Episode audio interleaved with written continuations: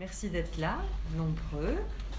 Et bienvenue pour cette troisième rencontre autour de l'Asie rêvée d'Yves Saint-Laurent. Donc après le Japon, après la Chine, voici venu le temps de l'Inde. Et pour nous en parler, la meilleure spécialiste de tous les temps, ça, je peux vous assurer. J'ai nommé Amina Taha Hussein Okada. Bonsoir. Bonsoir Monique. Vous êtes conservateur général du patrimoine au Musée national des arts asiatiques, que l'on appelle plus familièrement le musée Guimet, en charge des arts de l'Inde, et vous allez nous faire découvrir et nous expliquer les principaux motifs indiens qui ont inspiré Yves Saint-Laurent pendant toute sa carrière. Mais avant de parler de l'Inde qui nous passionne, et de Yves Saint-Laurent qui nous passionne, on va découvrir votre parcours, Amina, qui est tout aussi passionnant. Alors, première révélation, parce qu'il y a des révélations, Amina, vous êtes bien née dans une famille égyptienne très riche intellectuellement. Intellectuellement, oui. Votre arrière, votre arrière-grand-père maternel, Ahmed Shawqi, était surnommé le prince des poètes, tellement ses poèmes étaient reconnus comme des chefs-d'œuvre. Il était également dramaturge, le premier écrivain arabe à écrire du théâtre poétique. Et votre grand-père paternel, Taha Hussein, romancier, essayiste, universitaire, critique littéraire et aveugle de surcroît, a tout simplement modernisé la littérature arabe. Son roman autobiographique, Le Livre des Jours, préfacé par André Gide, a marqué plusieurs générations d'intellectuels. Autrement dit, votre grand-père et votre arrière-grand-père ont été les pionniers de la littérature arabe moderne. Vous êtes donc né au Caire, dans une famille consciente de ses racines et dans un contexte politique très chaud, pour ne pas dire explosif. Les officiers libres ont fait leur coup d'État, le général Nasser est au pouvoir, il ouvre une période de nationalisation, la situation politique et économique commence à se compliquer en Égypte et, coup de chance, votre père, haut fonctionnaire à l'UNESCO, est alors nommé à Paris. Une nomination qui ne peut mieux tomber, il quitte l'Égypte comme s'il partait en exil avec son épouse et sa fille unique. Vous arrivez donc tous les trois à Paris au début des années 60, vous avez 5 ans. À cette époque, Amina, bien que votre grand-mère paternelle soit française, vos grands-parents et parents parlent le français, autre langue d'ailleurs, parce que votre mère traduisait de la poésie italienne en français, vous, vous ne parlez pas un mot de français. Mais personne ne se fait du souci pour vous. Vous apprenez vite. Vous êtes excellente à l'école, vous êtes élevée dans le culte du travail et de l'excellence. Ça, c'est vrai quand on a des ancêtres comme les vôtres qui ont marqué leur époque, on ne peut pas se contenter d'être médiocre. Il faut tenir son rang, bien travailler, être à la hauteur, mais ça ne vous pose pas de problème puisque vous considérez les études comme un plaisir. Et vos années de jeunesse sont pour vous des années merveilleuses, tant en France qu'en Égypte, où vous retournez pour les vacances d'été. Et entre 12 et 17 ans, à l'âge où les enfants ou les adolescents aiment se prélasser au soleil, se baigner ou jouer à ne rien faire, vous, c'est dans vos racines que vous replongez. Vous aimez découvrir le musée du Caire, les mosquées d'Alexandrie, les pyramides de Saqqara. Le patrimoine pharaonique devient pour vous un extraordinaire terrain de jeu et d'études. Alors vous prenez conscience là d'être né dans un pays d'une richesse artistique inouïe. L'art commence à vous intéresser sérieusement et pas seulement comme un loisir touristique. C'est une passion et ça pourrait même devenir un métier. Vous avez d'ailleurs l'idée de faire des études en histoire de l'art mais elle reste vague, l'histoire de l'art. Faut-il étudier le patrimoine pharaonique et islamique égyptien et se spécialiser dans l'Égypte ancienne, comme cela paraît très naturel, ou faut-il au contraire sortir de cette voie royale qui s'ouvre à vous et chercher quelque chose d'autre, de moins évident? Grande lectrice, vous dévorez depuis vos sept ans cinq livres par semaine en moyenne, vous avez été marquée par les nombreux ouvrages évoquant l'Asie. Ceux qui se déroulent en Inde, d'ailleurs, vous ont particulièrement marqué. Un roman vous a même fait rêver, c'est La Mousson, de Louis Bromfield, dont l'action se déroule dans la principauté de Ranchipur, gouvernée par les Maharajas du temps de l'Empire britannique. Et c'est là-dessus que vous allez partir. En commençant par étudier le japonais au Langzhou, le sanskrit à la Sorbonne, l'histoire de l'art à l'école du Louvre, et pour parfaire vos études, vous épousez à 21 ans un japonais le hasard fait bien les choses. Alors vous passez à 24 ans le concours de conservateur des musées nationaux. avec l'option Art de l'Asie, et vous l'avez du premier coup. C'est assez rare pour être mentionné. Alors votre stage, vous le faites au musée du Louvre, au département des peintures, et votre maître de stage est un homme autoritaire, bouillonnant d'activités, s'occupant de mille dossiers à la fois. Il est exceptionnel, il s'appelle Pierre Rosenberg, et il vous apprend en six mois l'essentiel, comment organiser une exposition, certes, mais surtout comment hiérarchiser les priorités. Et au musée du Louvre, qui vous tend les bras, vous préférez le musée Guimet, où l'on vous donne le choix entre être la numéro 2 du grand département japonais ou la chef du petit département indien. Alors vous choisissez l'Inde.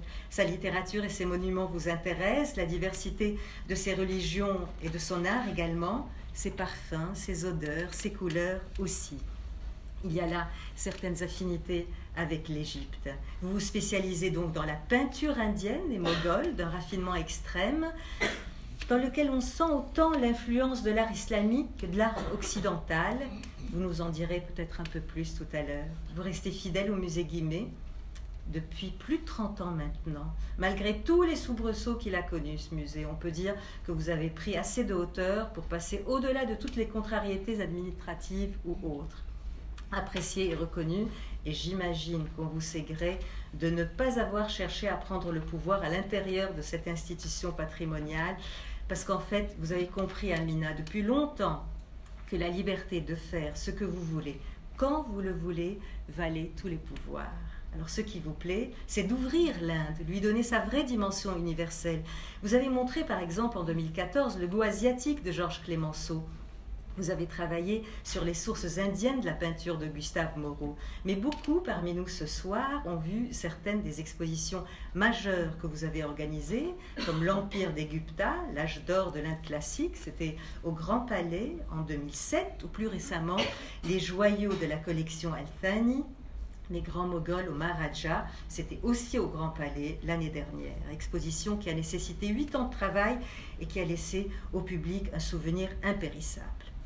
Alors au-delà des catalogues d'expositions, tous remarquables, parmi les dizaines d'ouvrages que vous avez écrits sur l'art et la civilisation de l'Inde et ceux auxquels vous avez participé, si on veut citer juste un, on citera le grand Moghol et ses peintres, miniaturistes de l'Inde au XVIe et XVIIe siècle. Alors je ne sais pas si Yves Saint-Laurent a lu tous vos livres. Il est certain en tout cas que ceux qui ont travaillé pour lui ne sont pas passés à côté de votre œuvre. Mais vous, en tant que grande spécialiste de l'art indien, comment avez-vous découvert les collections d'Yves Saint-Laurent inspirées par l'Inde et quelle a été votre première réaction? Merci Monique pour ce portrait euh, à couper le souffle. Alors vraiment là, c'est moi qui ai le goût du secret et de la discrétion, je suis servie. Comment j'ai découvert tout ceci Eh bien, euh, grâce aux, travaux et aux projets portés par Aurélie Samuel, c'est là que je me suis vraiment penchée sur ces collections d'inspiration indienne d'Yves Saint-Laurent, dont j'avais bien sûr entendu parler, que j'avais vu, mais de manière euh, je dirais, fortuites sans véritablement les, considérer pour ce qu'elles sont, c'est-à-dire euh, sur euh, plusieurs années, une, une, une, relecture parfaitement brillante, profonde et subtile des formes et des modèles indiens considérés par évidemment une, quelqu'un de, génie et qui a su justement ne pas s'arrêter à des citations épisodiques, mais aller au cœur de ce que le, patrimoine indien, euh, la beauté indienne en quelque sorte, pouvait euh, lui offrir. C'est véritablement ce que montre d'ailleurs cette exposition et nous verrons quelques exemples choisis et dans lesquels on voit parfaitement la manière dont Yves Saint-Laurent euh, a considéré ses, ses, textiles ou ses costumes indiens et en a fait quelque chose qui lui est propre. Très bien. Alors dans le texte effectivement de présentation de cette rencontre, vous dites que l'Inde ne pouvait qu'inspirer Yves Saint-Laurent, la richesse et la diversité de ses traditions textiles, son culte de la parure et son goût des couleurs ardentes ont été pour lui autant de sources fécondes d'exaltation.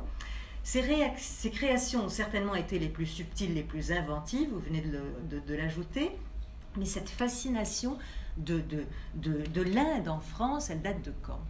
Alors, de l'Inde en France, elle est assez ancienne. On peut la faire remonter euh, pour ce qui est de la France, pas de l'Europe, on peut la faire remonter peut-être au XVIIe siècle, avec les récits des voyageurs euh, français notamment, qui sont allés en Inde au XVIIe siècle.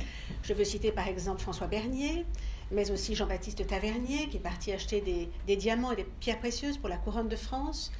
Euh, il a rapporté pour euh, Louis XIV 1144 diamants, dont certains diamants fameux. Il a écrit le récit de ses voyages en Turquie, en Perse et aux Indes. Euh, il y a donc, dès le XVIIe siècle, ces récits des grands voyageurs, qui étaient aussi de grands écrivains pour certains d'entre eux, une sorte de fascination pour un pays qui abonde de, beauté, de, pierres précieuses, de, mystères, etc. Mais c'est surtout, je dirais, à partir du XIXe siècle qu'un goût plus structuré, une fascination plus structurée pour l'Inde se, se, fait jour en France, avec d'une part euh, le mouvement romantique, et puis également le début de la connaissance savante, euh, c'est-à-dire la traduction des textes sanscrits, donc une connaissance livresque et savante de l'Inde, euh, le développement d'études scientifiques, d'études académiques qui mettent l'Inde en quelque sorte à la portée d'un plus grand nombre, et puis surtout, car au fond, euh, ceci dépasse largement les cénacles restreints des milieux académiques, qui ne touchent que quelques happy few, si j'ose dire, il y a véritablement cet engouement pour une Inde qui est en quelque sorte considérée comme le berceau de l'humanité, euh, la patrie du monde, euh, une contrée très ancienne, une terre de sagesse, de merveille également, de démons et de merveille, mais aussi de sagesse. Et cette notion de sagesse indienne prédomine dans cette redécouverte euh, par les romantiques de l'Inde, mm. l'Inde où la plupart de ces, de ces grands romantiques, écrivains, poètes et non des moindres, ne sont bien sûr jamais allés. Et l'un des grands chantres de, cette, de cet engouement pour l'Inde, c'est peut-être, s'il fallait ne citer qu'un nom, Théophile Gautier, qui, en son temps, euh, a beaucoup compté comme inspirateur pour d'autres grands euh, euh, intellectuels et créateurs de son temps, et qui n'a cessé, lui, de mettre en avant le voyage en Orient, alors sans aller jusqu'en Inde, bien sûr, mais également ce que l'Inde pouvait présenter de merveilleux. Et il a parlé d'une manière très juste de cette infatuation, de cet énivrement que provoque l'idée même de l'Inde, c'est-à-dire non pas l'Inde, mais l'idée même de l'Inde. Mm. Et tout est contenu en quelque sorte dans cette formule très, très juste euh, de Théophile Gautier et qui a marqué ensuite donc des générations d'hommes de, lettres. Et c'est véritablement à partir de ce moment-là qu'il y a cette passion pour une Inde que l'on voit dans la littérature, dans les arts également, et qui se constitue petit à petit d'autant de fantasmes que de réalités, mais qui finit par euh, donner quelque chose de tout à fait fécond et de tout à fait séduisant. Et le fantasme de l'Inde, on le voit sur cette image, effectivement, les grands, les, grands bals, ou certains grands bals, euh, qui, étaient, euh, qui, qui prenaient l'Inde comme thème. Oui, et l'un des plus spectaculaires, peut-être l'un des plus mythiques, c'est le fameux bal oriental qui s'est tenu en euh, dans l'hôtel Lambert euh, sur l'île Saint-Louis. Le, 5, décembre. décembre 1969. Vous avez à l'écran une photo justement de cette cour d'honneur de l'hôtel Lambert dans laquelle on voit euh, l'entrée donc de ce bal qui avait été organisé par le baron Alexis de Rédé et qui ne comptait pas moins de 400 invités parmi les plus prestigieux de son, l'époque, évidemment. Donc, dans la cour d'honneur trônaient, comme il se doit, des éléphants, animal emblématique de, tous les imaginaires indiens, des éléphants de papier mâché, avec leurs cornacs dans des nacelles sur le dos des éléphants, des musiciens. Et quand on pénétrait dans la galerie d'Hercule, dans l'hôtel Lambert, qui n'était plus qu'une sorte d'extraordinaire invitation au voyage, on avait toutes sortes donc d'invités prestigieux, euh, tout, le, tout le Gotha mondain en l'occurrence, vêtu de costumes orientaux, mais avec une dominante indienne assez prononcée. Nous avons notamment à travers les aquarelles que vous avez sous les yeux de Serebriakov une évocation de cette, euh, de cette soirée mémorable du, 5 décembre 1969. Et vous voyez un peu les, les, convives et les vêtements des convives. Vous voyez beaucoup de turbans, beaucoup de tenues qui sont indianisantes. Il y avait aussi, d'ailleurs, dans ce bal de l'hôtel Lambert, un danseur cambodgien que l'on voit ici, qui était d'une certaine manière, sa présence était indispensable. Parce qu'il évoque directement, il fait une allusion directe en tout cas, euh, à Nijinsky dans Le Dieu bleu et évoque euh, ces ballets russes qui ont connu un tel succès à Paris depuis euh, en 1909 avec la création de Scheherazade et ensuite en 1912 avec la création du Dieu bleu, dansé donc incarné par Nijinsky, dans une mise en scène de Michel Fokine, euh, d'après un, livret de Jean Cocteau et une musique de Reynaldo Hahn. Et ces ballets russes qui d'ailleurs été assez cher à Yves Saint-Laurent et qui l'ont beaucoup inspiré par ailleurs, ces ballets russes marquent en quelque sorte en France l'apothéose de cet engouement pour l'Inde, à travers notamment ce personnage du, dieu bleu que l'on voit ici et qui évoque lointainement donc la, figure euh, tout aussi mythique d'ailleurs de Nijinsky. Et on sait que dans ce bal oriental de 1969, Yves Saint-Laurent a créé quelques tenues audacieuses pour certains des convives euh, du baron Alexis de Rédé. Et c'est Aurélie Samuel qui a justement euh, retrouvé ce dessin que vous apercevez. On voit surtout une, figure féminine avec une sorte de, de, couvre-tête, de serre-tête. Et euh, cette femme, qui est donc ici croquée par Yves Saint-Laurent, ce, modèle en quelque sorte, euh, c'est euh, Madame Patrick Guinness, née Dolores de Furstenberg, qui était une des icônes de la mode et de la jet set de l'époque, et qui était donc dans ce bal de l'hôtel Lambert, et que l'on voit d'ailleurs dans une coupure de presse qui est juste à côté. Donc on sait que Yves Saint-Laurent a créé certaines des, tenues de ce bal fortement marquées par l'Inde. Vous avez également euh, le costume ici de Madame Arturo Lopez Wilshaw, qui était d'ailleurs la protectrice et l'amie du baron Alexis de Rédé, donc l'hôte de ce bal extraordinaire. Euh, vous voyez que son costume est très indianisant aussi, avec ce turban, l'inévitable turban, les grettes bien sûr et puis quelques-unes des personnalités qui ont fait donc cet événement. Euh, le baron Alexis de Rédé lui-même, dans un costume pseudo-mogol, euh, mais quelque peu revisité. Vous voyez qu'il a une tiare de fourrure, une, coiffe de fourrure qui n'a rien à voir avec les véritables costumes mogol, mais enfin le costume se veut de prince mogol. Il a été créé par euh, Pierre Cardin. Et d'autres personnages, la baronne Marie-Hélène de Rothschild, en princesse siamoise ou birmane, et puis également, vous reconnaissez euh, sur l'autre photo euh, un personnage euh, également enturbané et vêtu comme un Maharaja de l'Inde, tout de blanc vêtu, que je ne suis pas parvenue à reconnaître, mais qui se penche le plus galamment du monde vers une Brigitte Bardot très légèrement vêtue, que vous apercevez peut-être vêtue de sortes de paillettes noires, encore très jeune que l'on voit ici. Donc ce goût de l'Inde, qui se, sous sa forme la plus anecdotique d'une certaine manière, se reflète dans des bals dits orientaux, mais l'Orient est euh, très majoritairement un Orient non pas du Proche-Orient, euh, mais un Orient indien. Une Inde revisitée, mais l'Inde est vraiment dominante dans ses costumes orientaux du bal euh, du baron Alexis de et donc, quelles sont les sources indiennes, pour revenir à Yves Saint-Laurent, qui a fait des costumes, en effet, pour ce bal, et d'ailleurs qui a fait d'autres costumes pour, pour le bal des têtes, pour le bal Proust, c'était en 56, en 71, qui ont eu lieu également à l'hôtel Lambert. Les sources indiennes dont disposait Yves Saint-Laurent, puisqu'il n'est jamais allé en Inde, pourquoi l'Inde lui a parlé? Alors, il avait. Pourquoi l'Inde lui a parlé? Je ne saurais dire exactement pourquoi l'Inde lui a parlé plus ou moins que le Japon ou la Chine. Ce qui est certain, c'est que l'Inde est peut-être pour lui, euh, c'est peut-être une Asie au plus près de sa sensibilité euh, esthétique et même peut-être euh, de sa sensibilité tout court, parce qu'il y a en Inde, et j'en ai fait l'expérience moi-même si, je si j'évoque mes, mes origines égyptiennes, il y a une familiarité dans les couleurs, dans les tonalités, dans, dans une certaine forme d'esthétisme euh, entre l'Inde et le Proche et le Moyen-Orient. On peut retrouver euh, des passerelles, des choses qui euh, vont vers une certaine familiarité.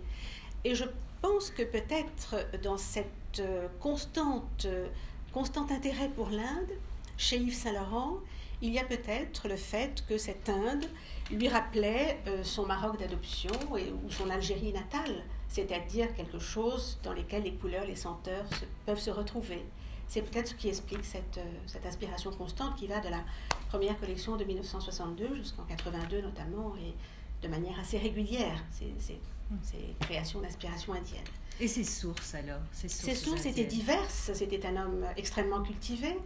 C'était un, un, esthète, donc il avait bien sûr dans sa collection quelques objets. Vous en voyez deux à l'écran des, poignards euh, moghols, ces fameux poignards euh, souvent faits de jade, dont la poignée est en jade ou en éphrite, euh, qui datent du XVIIe ou du XVIIIe siècle, qui sont parmi les, les éléments les plus, les plus spectaculaires des armes mogholes, et puis une sculpture assez, assez curieuse, une sculpture tardive, mais qui s'inspire de modèles plus anciens.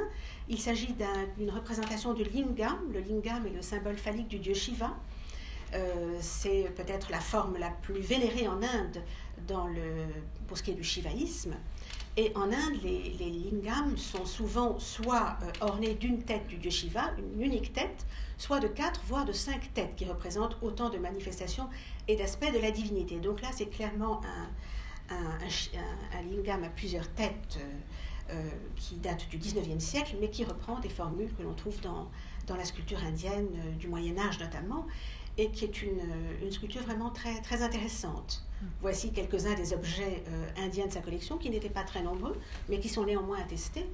Et puis, il y avait de très nombreux ouvrages. Donc, euh, Aurélie avait évoqué cette bibliothèque euh, d'Yves Saint-Laurent, dans laquelle il pouvait trouver, lui qui était un voyageur immobile, un voyageur en chambre, d'une certaine manière. il voyageait à travers ses ouvrages, et donc, parmi les livres qui étaient conservés dans le studio, dans la bibliothèque de son studio, il y a notamment un ouvrage qui a beaucoup compté à l'époque, qui a été publié en 1967 et qui évoque euh, la cour du Grand Mogol d'une manière tout à fait euh, fascinante. Il s'agit d'un ouvrage qui reprend l'une des compositions les plus spectaculaires jamais conçues euh, ayant l'Inde pour motif, d'un orfèvre, l'orfèvre qui caractérise peut-être l'époque baroque, Johann Melchior Diglinger, qui, entre 1701 et 1708, a réalisé une pièce d'orfèvrerie euh, intitulée L'anniversaire, c'est un détail, donc un des éléments de cette pièce d'orfèvrerie, qui est reproduite dans l'ouvrage, on peut revenir à l'image précédente, qui représente la cérémonie d'anniversaire pour le, grand moghol Aurangzeb, qui a régné de 1658 à 1707, le dernier des grands moghols en fait. Et cette pièce d'orfèvrerie, qui a été constituée à la demande et pour donc le prince électeur Auguste II de Prusse pour son château de Dresde est constitué de plus de 150 figurines, vous les voyez ici, plus de 150 figurines qui représentent des princes, de grands moghols bien sûr, sa cour, ses serviteurs, mais aussi des chameliers, des, éléphants, etc., qui sont réalisés en or émaillé et qui constituent véritablement un trésor d'orfèvrerie. C'est une pièce absolument unique et on voit très bien que certains des personnages qui sont reproduits dans cet ouvrage, qui a contribué aussi à ce goût. Cette pièce d'orfèvrerie a contribué, comme les récits des voyageurs français que j'évoquais tout à l'heure, Bernier, Tavernier, etc., qui tous ont évoqué la cour du Grand Mogol, ses faces, ses richesses, etc. Cette pièce d'orfèvrerie, qui était connue en son temps, tout début du XVIIIe siècle, a contribué à nourrir également ce rêve et ce goût d'une Inde absolument fastueuse, même si elle est totalement fantaisiste en vérité. Et donc ces figurines d'or émaillé, on le voit, ont pu peut-être inspirer. Le, rapprochement a été évoqué par, euh, par Aurélie Samuel dans euh, cette planche notamment qui montre un chamelier conduisant son, son chameau avec ce, vêtement donc euh, que l'on qui date qui a été créé en 1962 et qui reprend d'une certaine manière, qui s'inspire d'une certaine manière de ces brocards que l'on voit dans certaines de ces figurines.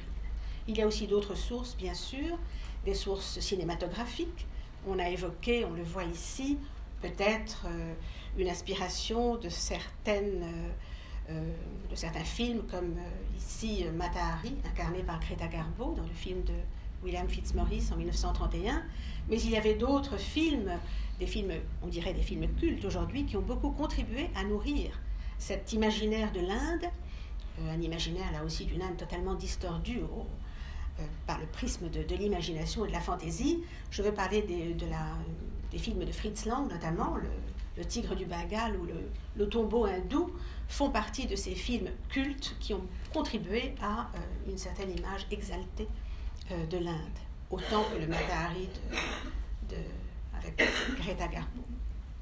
Il y avait d'autres ouvrages, bien sûr, dans la bibliothèque du studio d'Yves Saint Laurent, des ouvrages sur les Maharajas de l'Inde. Alors les Maharajas ont toujours fait rêver leur vie, euh, à la fois fastueuse, euh, parfois excessive, désordonnée, scandaleuse parfois, leur richesse, leur palais, leur Rolls-Royce et leur garde-robe euh, incommensurable et, somptueuse. Et donc il y a aussi dans cette évocation à travers des ouvrages ou des photographies ou des films de cette Inde princière dite des Maharajas, de quoi bien sûr nourrir l'inspiration d'Yves Saint-Laurent, on le voit très bien ici, avec une planche de l'ouvrage et puis euh, de mannequins qui portent notamment des, des turbans et des tenues d'inspiration indienne et d'inspiration de l'Inde des princes en l'occurrence. Et c'est la collection 1982, effectivement.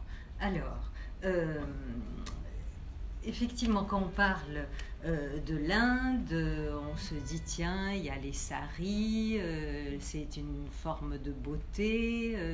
Est-ce qu'il s'est inspiré aussi d'autres objets, du corps de la femme, sa manière d'être, etc. Alors, en tout cas, il est une chose indéniable, c'est que s'il y a une civilisation en Orient qui a exalté euh, le corps de la femme et la beauté féminine et qui a créé des canons de beauté féminine qui sont absolument euh, extraordinaires, c'est la civilisation indienne depuis la plus haute antiquité et jusqu'à l'époque médiévale. Alors, on va y revenir dans un instant, mais cette fréquentation de, de sources indiennes possibles à travers des ouvrages, on ne peut pas l'établir de manière vraiment très rigoureuse mais il y a parfois des rapprochements étonnants, ne serait-ce que par l'audace de certains de ces rapprochements.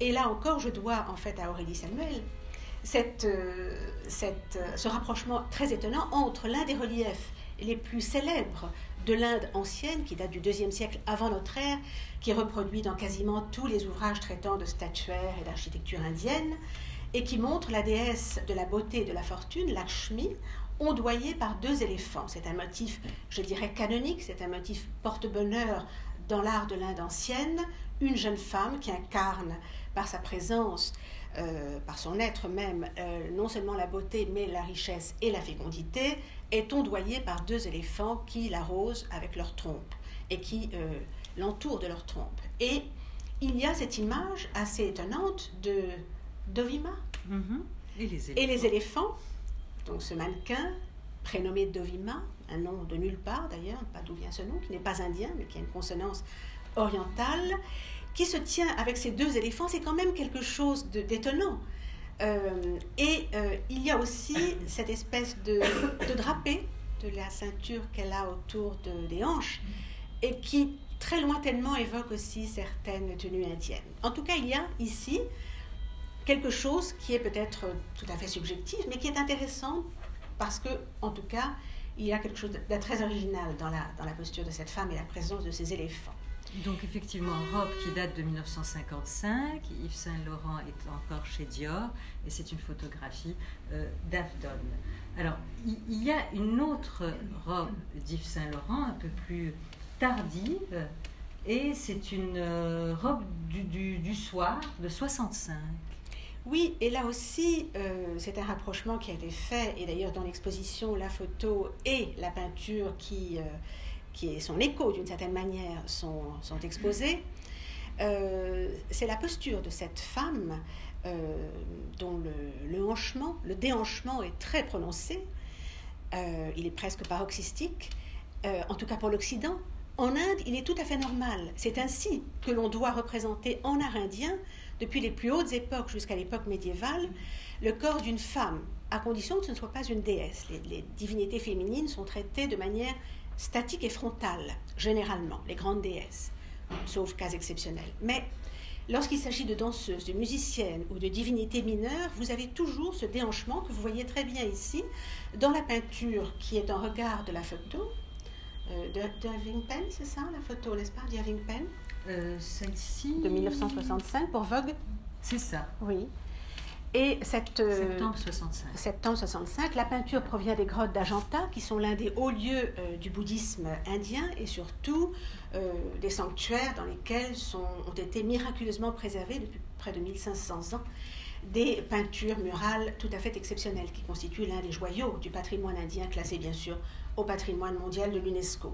Et vous avez ici cette danseuse qui est euh, présentée avec ce, déhanché que l'on appelle en Inde le tribanga, c'est-à-dire textuellement la triple flexion canonique. C'est une manière canonique, quasi obligatoire, de représenter le corps humain, parce que les artistes indiens considéraient que c'est dans cette posture que le corps humain, le corps féminin plus exactement, pardon, le corps féminin révèle euh, une certaine jeunesse éternelle qui est indissociable des canons de la beauté et surtout euh, cette fertilité, cette vivacité, cette fécondité qui sont partie intégrante du beau d'après les canons de la beauté féminine indienne. Deux sculptures pour illustrer ce propos sont euh, assez éloquentes. L'une, celle qui est en grès rouge ou rose, date du IIe siècle, et l'autre, en grès beige, date du XIe siècle. Elle est d'ailleurs conservée au musée Guimet. Ce sont deux corps féminins. Euh, l'une, celle en grès rouge, est peut-être une divinité fluviale. En Inde, les, fleuves sont divinisés et sont euh. Ce sont des déesses fluviales, le Gange, ses affluents. Et l'autre est un corps féminin sans tête, sans attribut, donc il est difficile de, préciser la, nature réelle de, cette, de, cette, sculpture. Ce que l'on voit ici, ce sont des corps qui sont véritablement, euh, qui irradient d'une vie euh, charnelle extraordinaire. Euh, l'insistance pour évoquer les formes, bien sûr, mais c'est évidemment cette flexion, cette courbe qui donne cette vitalité à ce corps qui a l'air véritablement de palpiter de vie. Et aussi cette euh, conception qui va d'ailleurs avec cette définition de la beauté féminine en Inde, c'est que le corps doit être d'une certaine manière dénudé. En fait, il n'est pas dévêtu, mais les vêtements sont quasi diaphanes. Vous voyez, ce sont des. On voit même dans la sculpture, notamment pour la sculpture de grès rouge, qu'il y a une ceinture de passementerie qui retient un vêtement diaphane qui masque à peine. Il cache tout en les révélant en quelque sorte les formes de cette divinité fluviale. La triple flexion canonique, c'est la courbe des épaules, de la hanche et du genou. Les épaules, la hanche et le genou. Une forme de S, si vous voulez, qui est pour le plasticien indien, pour le sculpteur indien, la façon absolue d'incarner un corps féminin vivant, et non pas sous une forme statique, figée, euh, sculpturale, au sens où, par exemple, d'autres cultures ont pu essayer d'évoquer le corps féminin. Vous n'aurez jamais cette, cette sensation de vie jusqu'au bourrelet de chair au-dessus de la ceinture de passementerie, dans la statue de grès rouge, ce bourrelet de chair, donc il n'y a même pas d'idéalisation, on montre le corps comme il est, et pourtant ce corps, dans la statuaire indienne, et c'est très important parce que ça conditionne toute la notion ensuite du textile et de la manière dont on revêt ce corps, ce corps qui paraît si naturaliste. C'est un corps qui est en fait une image mentale. Il n'est jamais fondé sur l'observation d'un corps humain, il est constitué de différents éléments qui, agrégés tous ensemble, vont donner la définition parfaite du beau idéal. Je veux dire par là que pour faire une statue qui, au premier abord, est aussi réaliste et aussi vivante que celle que vous avez sous les yeux, notamment la statue de grès jaune conservée au musée Guimet, l'artiste n'a pas pris un modèle de chair et d'os. Il a pris des textes sacrés qui disent que, pour faire l'image du beau idéal, il faut que les jambes de la femme aient la forme de la trompe de l'éléphant ou du tronc du bananier, que ses hanches doivent avoir la, le diamètre, si j'ose dire, enfin la taille des roues d'un char, hmm. que ses seins doivent être semblables à deux jattes pleines de lait, etc., etc. Et les mêmes images, les mêmes métaphores s'appliquent bien sûr au visage, qui doit avoir la forme du lotus, de la lune en son plein, pardon, les yeux en forme de pétale de lotus, le nez, un grain de sésame, les lèvres rouge comme le fruit du bimba, etc., etc. Donc ce qui est fascinant, c'est qu'on a des images d'un réalisme extraordinaire qui sont en fait des images totalement, des conceptions totalement mentales et intellectuelles de ce que peut être le beau. Extraordinaire.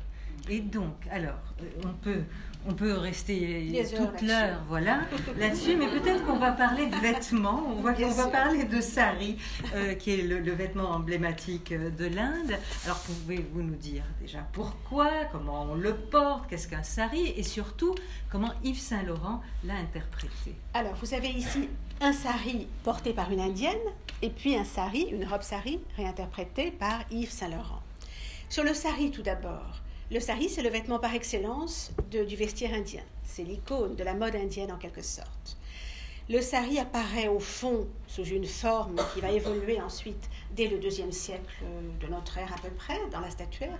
En tout cas, on a des, éléments qui annoncent ce que sera le sari, qui va ensuite bien sûr évoluer. Euh, le sari, euh, il y a, d'après certaines études, environ 150 façons différentes de porter le sari Et en même temps, ces 150 façons différentes de porter le sari sont globalement les mêmes. Ce sont des variations peut-être euh, locales, de lieux, etc., d'époque, mais globalement. Donc une grande variété au sein de quelque chose d'assez constant malgré tout. Tout le monde sait ce que c'est qu'un sari, il n'y a pas d'infinies variations sur le, type du sari. Mais des variations sur le... oui, la façon de le porter, de le plisser, etc., bien sûr. Et surtout sur les, les étoffes dans lesquelles ces saris sont bien sûr faits. Alors il y a des, toutes sortes de, régions en Inde qui sont renommées pour les, textiles et qui ont permis d'ailleurs d'avoir bien sûr de, très beaux saris, donc euh, saris de Benares, saris de, de Kanchipuram dans le sud de l'Inde, d'Ahmedabad, d'Aurangabad, du Bengale, du Cachemire, toutes ces régions ont donné naissance à des traditions textiles et donc vestimentaires très riches en Inde. Mhm. Le sari fait en général 5 mètres de long mais il peut aller de 4 à 8 mètres en fait, pour un mètre de large. Euh, il dit beaucoup sur le statut euh, de la femme qui le porte, sur sa condition sociale, sur son statut de femme mariée ou pas. Enfin bon, il dit beaucoup de choses, comme le turban d'ailleurs en Inde, c'est un marqueur social bien sûr. Mais c'est plus que ça. Euh, il y a une il y a un proverbe en Inde qui est assez beau et qui, qui dit bien ce qu'est ce qu'est le sari pour la femme, c'est-à-dire au fond presque une seconde peau, presque un, épiderme qui fait corps avec la femme qui le porte. Alors c'est un proverbe en hindi que je vous donnerai en français, bien sûr, je ne parle pas le hindi de toute façon, dans sa traduction. C'est une question, est-ce le sari qui enveloppe la femme ou la femme contient-elle le sari? Tout est dit en fait dans cette. il fait tellement corps avec la femme qui le porte que l'on peut se demander si c'est le sari qui l'enveloppe ou si c'est elle qui le contient. Une anecdote que l'on, que l'on trouve, enfin, qui est connue dans la, littérature épique de l'Inde, dans le Mahabharata en l'occurrence, montre bien ce rôle et cette importance du sari et sa relation avec, euh, avec la femme qui le porte. C'est l'épisode célèbre où euh, dans la guerre fratricide qui oppose les, les Pandavas aux Kauravas, donc c'est le cœur même de, la grande épopée du Mahabharata, euh, le, les cinq frères Pandavas sont défaits, humiliés par leurs rivaux, qui sont leurs cousins, les Kauravas, et ces cinq frères Pandavas ont une épouse commune qui s'appelle Draupadi. Et euh, comble d'humiliation, ils vont perdre cette épouse commune au jeu, et euh, pour l'humilier, donc les Kauravas, qui, se sont, qui, qui, sont vainqueurs dans cette histoire et qui veulent opposer leurs rivaux, vont euh, demander à Draupadi, vont faire venir euh, Draupadi devant eux et vont, pour l'humilier, c'est vieux comme le monde, tenter de la dénuder en lui retirant son, le sari qui, qui l'enveloppe et qui la protège. Et quand on sait ce qu'est la pudeur pour une femme indienne, on peut imaginer ce qu'a de traumatisant une scène pareille. Et euh, évidemment, Draupadi invoque à ce moment-là le dieu Krishna, et le dieu Krishna, qu'elle invoque, va, au fur et à mesure que le sari est tiré par l'un des, des le reconstituer. Vous voyez, c'est exactement le proverbe que je vous citais. Ce sari que l'on tire pour dénuder la femme se reconstitue comme une seconde peau et elle est constamment protégée. Sa pudeur est protégée de la violence et de la, bassesse des Kauravas qui voulaient donc l'humilier publiquement et humilier bien sûr ses, cinq maris par la même occasion. Donc ce sari qui ne cesse de se reconstituer, véritablement comme un épiderme, c'est d'une certaine manière, même si là il y a l'intercision du divin, qui donne de la force à, cette, euh, à, cet épisode donc de, de Draupadi, c'est en quelque sorte l'histoire de la fameuse euh, teinture de, tenture de Pénélope, hmm. qui chaque soir c'est d'ailleurs pas une tenture, c'est pas une tapisserie, c'est le suaire pour le père d'Ulysse, Laerte, qui est proche du terme de séjour, et qu'elle défait refait tous les soirs pour éviter donc de subir les assauts des prétendants. Sauf que là, c'est la ruse humaine, alors que dans le cas de Draupadi, c'est l'intercession divine. Pour ce qui est du sari, que dire encore? On voit ici la façon dont Saint Laurent euh, a euh, fait sien, en quelque sorte, ce vêtement non cousu, et les vêtements non cousus en Inde sont extrêmement importants parce que ce sont des vêtements qui sont supposés être plus purs que ceux qui ont été euh, cousus d'une certaine manière. Euh, les rites de passage en Inde, qui sont tellement importants et qui sont au nombre de 16, qui marquent toute une vie, de la naissance, du don du nom au nouveau-né, le mariage, la mort, etc. Tous ces rites de passage qu'on appelle les samskaras en Inde, euh, on doit, euh, doivent être euh, exécutés en portant des vêtements non cousus, des vêtements donc drapés. C'est important. Donc c'est ce, vêtement non cousu, ce vêtement drapé, est associé en Inde à quelque chose toujours de, virginal, de rituel, de, lustral en quelque sorte. Alors qu'Yves Saint-Laurent, les coups? Non, pas nécessairement. Là, je me tourne vers Aurélie. Pardon. Les coups Aurélie, ça fait quand même une demi-heure qu'on parle d'Aurélie, la voilà. Enfin, vous la découvrez, elle existe. Avant de dire des bêtises, je C'est la directrice des collections euh, musée. En fait, il les drape, mais ce qu'il fait, c'est qu'il les coupe en partie pour qu'ils soient portables pour les femmes occidentales. Parce qu'il y a quand même une difficulté à draper son sari lorsque l'on est occidental, puisqu'on n'a pas l'habitude de le faire. Donc, vous le voyez d'ailleurs au niveau de la taille, en fait, il va mettre un certain nombre de points de couture qui permettent en fait de l'enfiler comme une robe et pas de le draper à la manière indienne. Ça rend son usage beaucoup plus facile en Occident. Mais l'idée du drapé et l'idée qu'il en fait est quand même exactement la même que celle que l'on a en main. Alors voici, on a un autre exemple. Quelques exemples de, de, voilà, de la réinterprétation de ce, de ce vêtement et notamment de la manière de porter euh, le pan du sari que l'on peut porter, euh, que l'on peut trapper sur ses épaules ou euh, porter sur la du tête. soir, autre, haute couture de la collection automne-hiver 1990. Mais il n'a pas fait uniquement de, des saris ou des vêtements indiens pour la haute couture, comme on peut voir. Là, c'est du prêt-à-porter. Alors, l'or, effectivement, ce, tissu doré, est-ce que ça a une signification Oui, alors, j'ai. Oui, euh, pour l'Inde, pas particulièrement, en fait. Mais pour Saint-Laurent, visiblement, oui. Hmm. Si l'on en croit une, une phrase à propos de, justement de ses tenues et de ses saris en or, il dit l'or parce que c'est la pureté et la coulée de la source qui moule le corps jusqu'à n'en faire qu'une ligne. Hmm. Voici ce qu'il dit justement de certains de ses vêtements. Euh, en or. Enfin, que ce soit ça, oui. celui-ci ou celui-là. Alors, on a ce modèle euh, qui date de 1990. Oui, qui est une réinterprétation. Encore, vous voyez que dans le dessin qui l'accompagne, il y a d'ailleurs cette, euh, cette, façon de présenter le corps, le corps de la femme euh, avec cette flexion qui le met en valeur. Vous avez parlé, quand vous avez évoqué effectivement les, les statuts, les deux statuts que vous nous avez montrés, de la transparence. Et quand on dit transparence, on pense effectivement à, pardonnez-moi, ce modèle assez mythique euh, d'Yves Saint-Laurent qui est porté par euh, Daniel Luquet de Saint-Germain et qui euh, faisait partie de la collection haute couture automne-hiver 1968.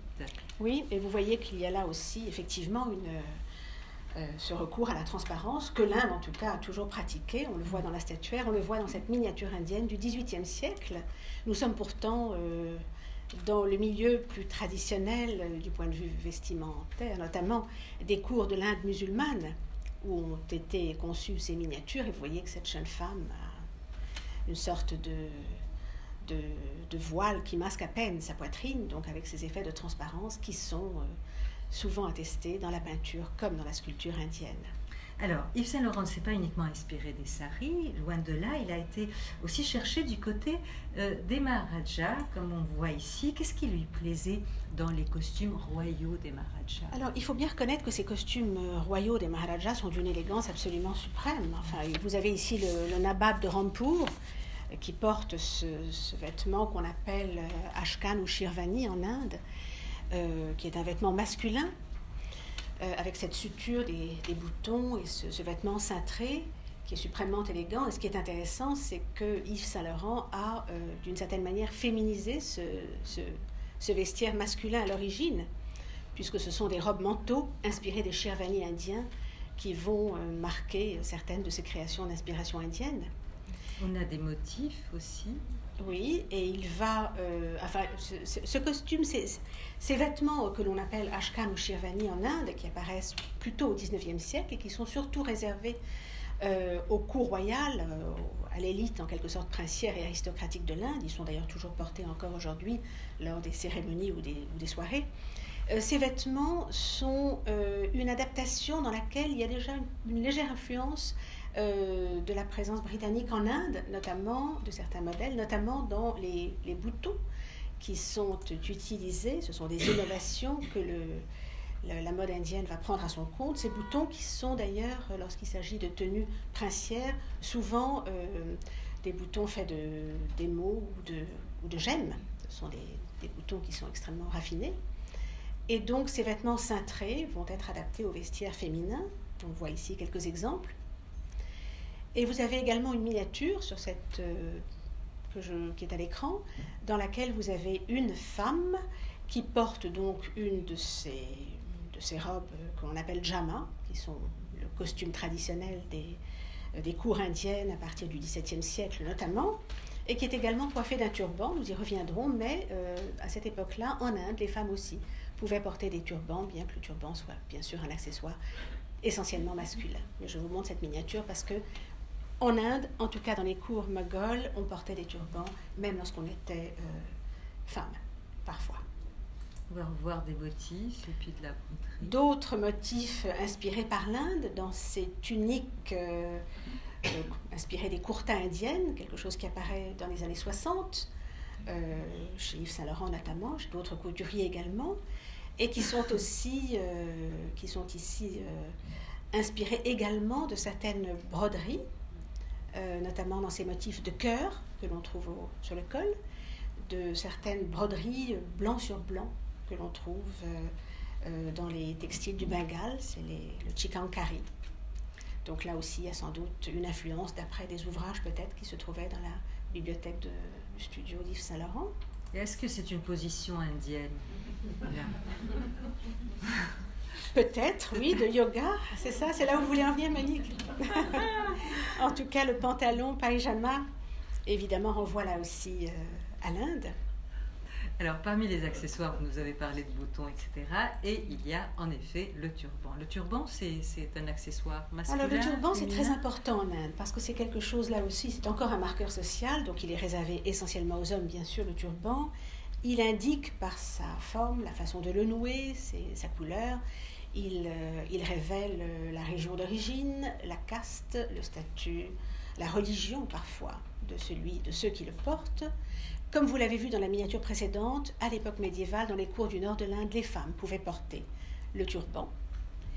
Euh, et d'ailleurs, à des époques plus anciennes, on a aussi dans l'art indien des traces de, des, représentations de femmes portant des turbans. Mais enfin, il est généralement un attribut bien sûr masculin.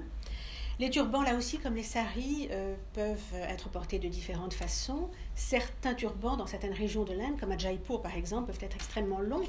Il y a des turbans de 25 mètres de long à Jaipur. Alors, c'est une façon de les enrouler, de les nouer, et puis on laisse flotter le pan, ce qui est très très beau, le pan qui flotte comme une sorte de traîne. C'est absolument majestueux et magnifique. Combien de mètres avez-vous dit? 25 mètres. On, peut, oui, aller jusqu'à 25 mètres pour un turban. Euh, le turban euh, est très important sur le plan symbolique. Euh, il représente en quelque sorte l'honneur d'un homme. Faire tomber le turban de quelqu'un, c'est un affront, c'est un outrage. Exiger qu'on vous remette son turban, c'est une marque de suggestion absolue. Dans les guerres à l'époque ancienne, lorsque vous deviez remettre votre turban au vainqueur, c'était vraiment la marque d'une défaite et d'une suggestion absolue. Concernant le turban, il y a quand même un épisode amusant. J'ai évoqué tout à l'heure l'histoire de Draupadi pour le sari. Il y a aussi un épisode amusant que l'on évoque pour le turban. Euh, lorsqu'en 1739, le, roi de Perse, enfin, oui, le conquérant persan Nadir Shah a conquis la ville de Delhi, qui était alors capitale de l'Empire moghol, mais un empire moghol déjà affaibli. Euh, il, il, a, il, a, vaincu les armées mogholes et il a fait main basse sur les trésors accumulés depuis plus de deux siècles des grands moghols, qui étaient quand même sans doute la, puissance orientale la plus riche euh, au XVIIe et au début du XVIIIe siècle. Donc des trésors incommensurables, parmi lesquels le fameux trône du Pan, des manuscrits insignes, des pierres précieuses par sac entier. Il a fallu, paraît-il, plusieurs centaines de chameaux et de dromadaires pour rapatrier tout le butin pris à Delhi, vers l'Iran. Et il y avait parmi ces, joyaux incommensurables un diamant prestigieux, le fameux Kohinoor, qui se trouve aujourd'hui conservé, dans qui fait partie des joyaux de la couronne d'Angleterre, qu'on peut voir à la Tour de Londres. Euh, qui est un diamant qui est apparu au tout début du XVIe siècle, qui est passé de main en main, les mains de différents souverains, et qui était vraiment l'un des, joyaux les plus inestimables de la cour moghole. Et lorsque l'empereur moghol Muhammad Shah a su qu'il était défait, définitivement battu, et que toutes les richesses de l'empire moghol accumulées depuis des siècles allaient tomber aux mains donc de Nadir Shah, il a pensé habile euh, de camoufler dans les plis de son turban le fameux diamant qui, euh, à l'époque, faisait près de 187 carats. Il avait été souvent retaillé. Il ne fait plus que 116 carats aujourd'hui, mais à l'époque que, que j'évoque, il faisait 187 carats, un poids considérable. Et il a donc caché ce diamant dans les plis de son turban. Mais euh, c'était méconnaître l'habileté de Nadir Shah qui au courant des usages de la cour moghole, a proposé à, enfin, à l'empereur moghol déchu de procéder à l'échange des turbans, ce qui est un acte de civilité, mais il savait, parce qu'il avait, il avait ses espions, que l'empereur moghol, en désespoir de cause, avait caché dans les plis de son turban le fameux Kohinoor. Et donc, l'empereur moghol a été obligé, bien sûr, d'obtempérer. Il a procéder à l'échange des turbans, ça vous montre à quel point le turban a quand même une valeur symbolique, y compris dans des tractations politiques.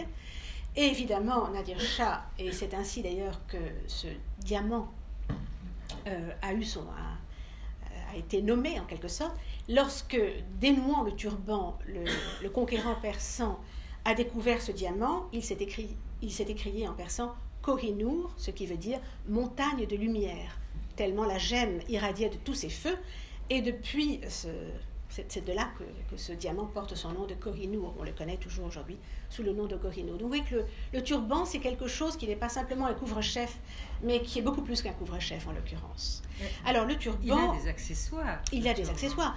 Le turban apparaît, euh, on le voit ici, euh, sans aigrette. Euh, dans les collections d'inspiration indienne d'Yves Saint-Laurent, dès 62, et à partir de 82 avec l'aigrette ou l'ornement de turban. Donc dans les, la première, les premières collections, il est avec une sorte de, motif décoratif, mais qui n'est pas une aigrette à proprement parler, vous le voyez ici. Alors que ensuite, il va être euh, orné, agrémenté de cette aigrette ou ornement de turban, qui est extrêmement importante aussi. Alors qu'est-ce qu'une aigrette euh, ou un ornement de turban? C'est euh, vous voyez ici le, un souverain de Mysore qui porte un ornement de turban. Cet, euh, cet élément qui est constitué de plusieurs parties, vous avez euh, à l'origine une plume. Je ne sais pas si on peut revenir sur une photo qui précède ou qui suit, je ne sais plus. Celle-ci. C'est celle-ci. Vous voyez ici un prince moghol, justement, qui porte un turban avec les grettes en plume de héron, qu'on appelle kalgi c'est la première aigrette en fait. C'est une plume de héron à l'extrémité de laquelle on accrochait une pierre ou une perle de façon à lui donner cette espèce de, de cette, façon à ce qu'elle ploie sous le poids de la, de la gemme ou de la perle. Ensuite, on voit que cette plume d'aigrette tombe en désuétude et on va en joaillerie euh, fabriquer, constituer des ornements de turban qui affectent de manière stylisée la forme de la plume d'aigrette, donc avec cette, ce côté incurvé, et euh, qui sont souvent agrémentés bien sûr de plumets et qui ont parfois des éléments latéraux euh, qu'on appelle les sarpatis. Donc c'est vraiment toute une construction. Vous avez ici, non, c'est la suivante, Monique. Voilà, vous avez ici un, un, un sarpèche, c'est ainsi qu'on les appelle. Ils ont beaucoup inspiré les, les grands joailliers Cartier, Boucheron, qui ont décliné le, ce, motif de l'aigrette. Il faut savoir que l'aigrette euh, a été portée pour la première fois directement dans les cheveux en Occident par l'épouse du roi Jacques Ier d'Angleterre, la reine Anne de Danemark. Et ces premières aigrettes ou ornements de, enfin, aigrettes qu'on portait dans les cheveux et non pas dans le turban ont été inspirées par euh, au joaillier de la cour d'Angleterre, Arnold Lulz, au tout début du XVIIe siècle, par les miniatures mogholes qui circulaient déjà à l'époque à la cour du roi Jacques Ier d'Angleterre. Donc c'est une sorte d'incessant retour aux sources, la façon dont l'aigrette est inspirée des aigrettes indiennes et inspire ensuite les ornements de turban en Occident, au XVIIe et au XVIIIe siècle. Et on va faire juste un petit clin d'œil, parce qu'effectivement, quand le loup de la falaise se marie, Elle eh ben, c'est Yves Saint-Laurent qui lui fait son costume avec le turban. Avec un turban qui est un de ces turbans volumineux inspirés par les, les, turbans de la famille de, royale de Kapurthala. Sorte de turban voilà, du, nord, euh, du nord de l'Inde, avec bien sûr euh, un ornement de turban, une aigrette. Et vous voyez une photo en bas du dernier Maharaja du Cachemire qui porte lui aussi un turban avec la fameuse aigrette en plume de héron et puis également tout le dispositif de, joaillerie qui euh, constitue le sarpèche à proprement parler. Et pour la mariée de la collection 82, qui est arrivée avec les enfants, alors Les enfants portent également ces turbans qui évoquent ceux de Kapurthala, des familles royales de Kapurthala ou de Patiala. Mhm. Euh, c'est normal parce que ce sont ces familles royales-là qui étaient très souvent euh, photographiées dans les journaux de l'époque, qui faisaient en quelque sorte euh, parler d'elle. Et donc, il y avait beaucoup de photos de ces turbans qui sont vraiment très caractéristiques du nord de l'Inde et qui ont pu inspirer effectivement Yves Saint-Laurent. Et vous voyez un de ces sarpèches avec cette forme donc stylisée de la de la de l'aigrette, de la plume euh, qui est euh, rendue en joaillerie. Et derrière ce motif incurvé, vous avez généralement un petit, euh, un petit euh, récipient, si je veux dire, dans lequel on pouvait piquer euh, les grettes de façon à raffiner davantage encore ces, bijoux. Et donc, le bijou, on, se rend compte qu'il est très important, très présent partout, en est-ce que ce soit le, le, le, que ce soit par exemple les boucles d'oreilles et Yves Saint-Laurent euh, aussi s'en est inspiré. Et si on peut parler du motif qui, qui l'inspire effectivement euh, pour, euh, pour cette boucle d'oreille. Alors on a, on a souvent voulu voir aussi dans les aigrettes cette forme incurvée, on a voulu aussi parfois l'associer à un motif qui est vraiment emblématique de, notamment de, des arts textiles en Inde, c'est le motif du, du beauté ou du bouta, c'est-à-dire cette palmette stylisée euh, qui apparaît très souvent dans les textiles en Inde, notamment depuis le milieu du XVIIIe siècle, et dont Yves Saint-Laurent va également faire usage. Il s'en est inspiré clairement, euh, notamment euh, dans ce bijou, boucle d'oreille, qui très clairement reprend la forme de la palmette stylisée ou beauté. Et également dans certains certaines de ses créations, comme dans ce qui date de quand celui-ci? 65 Aurélie? Celui-ci, je ne l'ai pas. 83. 83. Où on voit justement ce motif de beauté qui est repris en broderie. Mais il n'a pas été jusque-là, quand même. si? Non, mais il a regardé clairement les, bijoux euh, indiens. Vous savez que le bijou est très important en Inde. Un corps, euh, un corps doit être paré. Les bijoux sont non seulement un, un indice de beauté, un marqueur, mais aussi euh, ils ont des, vertus prophylactiques. Euh, une femme parée est protégée par les pierres qu'elle porte et par les bijoux qu'elle porte. L'un des premiers noms des amulettes en sanskrit à l'époque euh, vraiment à l'époque védique presque, c'est kavacha, c'est-à-dire cuirasse. Un des synonymes d'une amulette, c'est cuirasse. Ça veut bien dire ce que ça veut dire, c'est-à-dire que c'est vraiment quelque chose qui a des vertus protectrices et prophylactiques et pas uniquement euh, ornementales et esthétiques.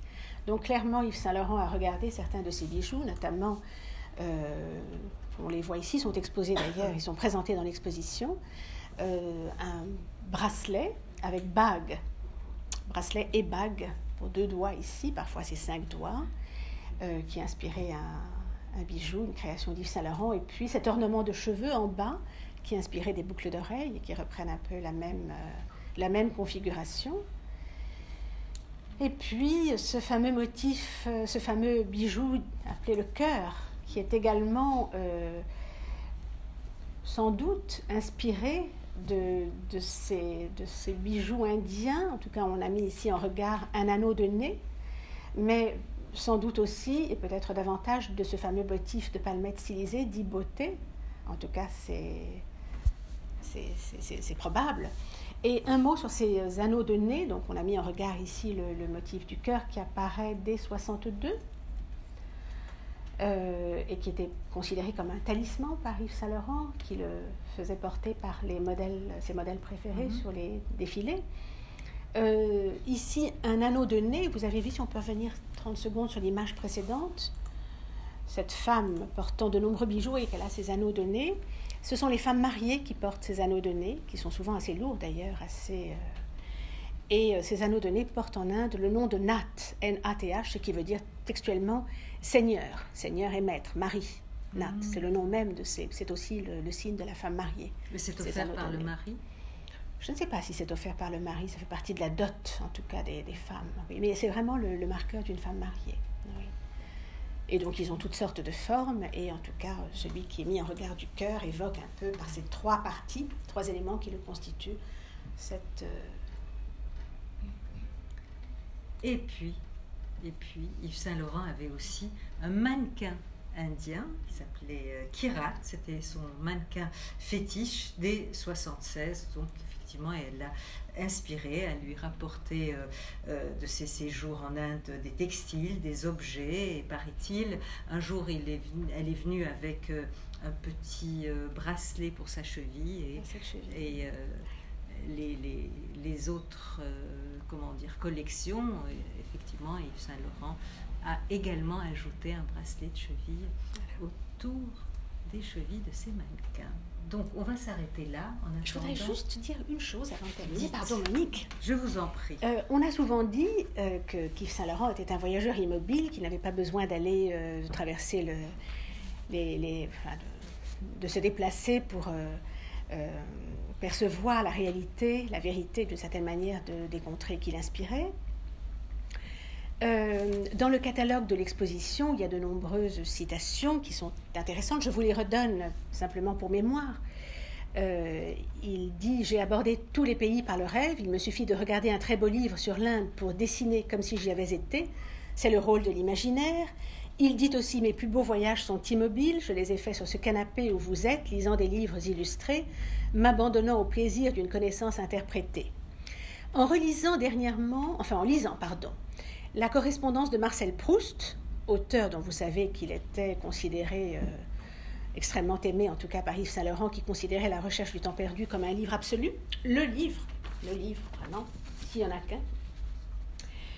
J'ai été assez euh, étonnée et surprise de, lire cette phrase de Marcel Proust dans sa correspondance, qui redit exactement ce que, ce que Saint-Laurent a déclaré à plusieurs reprises. Voici ce que dit Proust. Il dit Je rêve parce que lui aussi, Marcel Proust, il a été à Venise, bien sûr, il a voyagé, mais finalement de manière assez frileuse. Il n'était pas un grand voyageur, il était de santé fragile, comme chacun sait, il n'aimait pas être dans une chambre qu'il ne connaissait pas, il appréhendait les hôtels qu'il ne connaissait pas, donc le voyage devenait véritablement presque une épreuve, avant de se sentir vraiment bien à Trouville, à Balbec ou Dieu sait et jusqu'à Venise malgré tout. Et voici ce qu'il écrit à un ami qui le presse de venir le rejoindre, je ne sais plus où, pas très loin, quelque part en France, il lui dit Moi, je rêve les voyages que je n'ai pas faits, ce qui est une manière de les faire et peut-être la plus belle qui soit. C'est exactement au fond la teneur de ce que Yves Saint-Laurent répétait pour justifier le fait qu'il n'avait pas nécessairement besoin de voyager pour. Euh, et puis il disait cette autre phrase que je trouve absolument admirable. Il disait... Yves Saint-Laurent cette fois, à propos d'opium. J'ai trouvé ça dans le catalogue de l'exposition, bien sûr, qui est une mine et il dit cette phrase admirable, si vous n'avez pas le pouvoir de l'imagination, vous n'avez rien. Je peux imaginer un pays sans y avoir jamais voyagé. Cette phrase est très forte, si vous n'avez pas le pouvoir de l'imagination, vous n'avez rien. C'est presque aussi fort que si vous n'avez pas l'amour, vous n'avez rien, si vous voyez à quoi je fais allusion, l'épître aux Corinthiens. Mais c'est quelque chose, c'est une injonction extraordinaire. Et c'est vrai, sans le pouvoir de l'imagination, effectivement, on est totalement démuni, c'est vrai. Sur ces belles paroles, on attend vos questions avec joie, si vous en avez. Là, vous êtes rassasiés. Alors, allez-y. Vous avez apposé souvent euh, euh, une, une, image, une photo d'un vêtement de Saint Laurent avec une image de l'époque. comprendre à plusieurs reprises, c'est vous qui avez fait la correspondance. La correspondance ne vient pas, euh, vous n'avez pas extrait euh, d'un, journal ou d'un écrit d'Yves. Saint-Laurent. Voilà, l'image qui aurait inspiré Non, le costume. Il n'y a pas ces références, euh, on n'a pas trouvé ces références de manière explicite, mais il y a effectivement des rapprochements visuels qui sont très... euh, ce- on les, euh, c'est le thème même de l'exposition d'ailleurs, on les propose, ils sont Ouais. proposés comme étant d'une certaine manière assez euh, évidents, mais il n'y a pas là, de, bien sûr, de, de références tout à fait précises. Alors, avant d'ovationner Amina et de vous souhaiter bonnes vacances, je vais vous dire deux choses. Un, que la bibliothèque est ouverte si vous voulez euh, faire de petits achats pour Noël, pourquoi pas, hein, surtout le catalogue qui est merveilleux. Et puis, puis, puis l'exposition est ouverte jusqu'au 27 janvier. J'espère vous voir le 10 janvier pour la dernière rencontre autour de l'Asie rêvée d'Yves Saint-Laurent et qui sera consacrée au parfum mythique de Saint-Laurent qui s'appelle Opium, avec Jérôme Savigno qui nous détaillera notamment que Yves et Opium, c'est sa grande théorie. On commencera l'année avec beaucoup de sensualité. Merci Amina et Merci à bravo. vous Monique.